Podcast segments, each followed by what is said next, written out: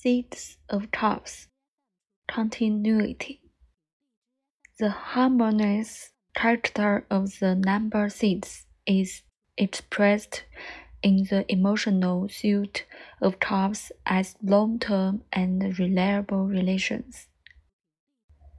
The repeating pattern of three pairs of tops at the top of each other is organized around an axis plant decorations with a clear folds at the central flower.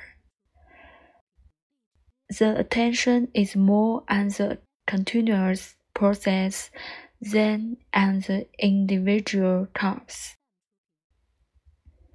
Interpretation A long lasting marriage or a stable partnership continuity of different generations in a family.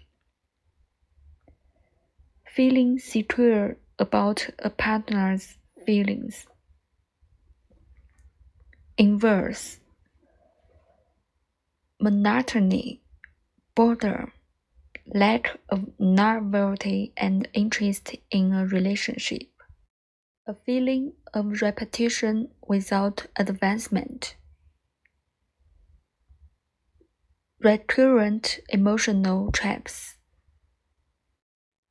Quick interpretations. Seeds of cups, Continuity. A long term relationship. Repetition between different generations in the family. A stable personal alliance. Inverse. Monotony tedious repetition. Falling time and again into the same emotional traps.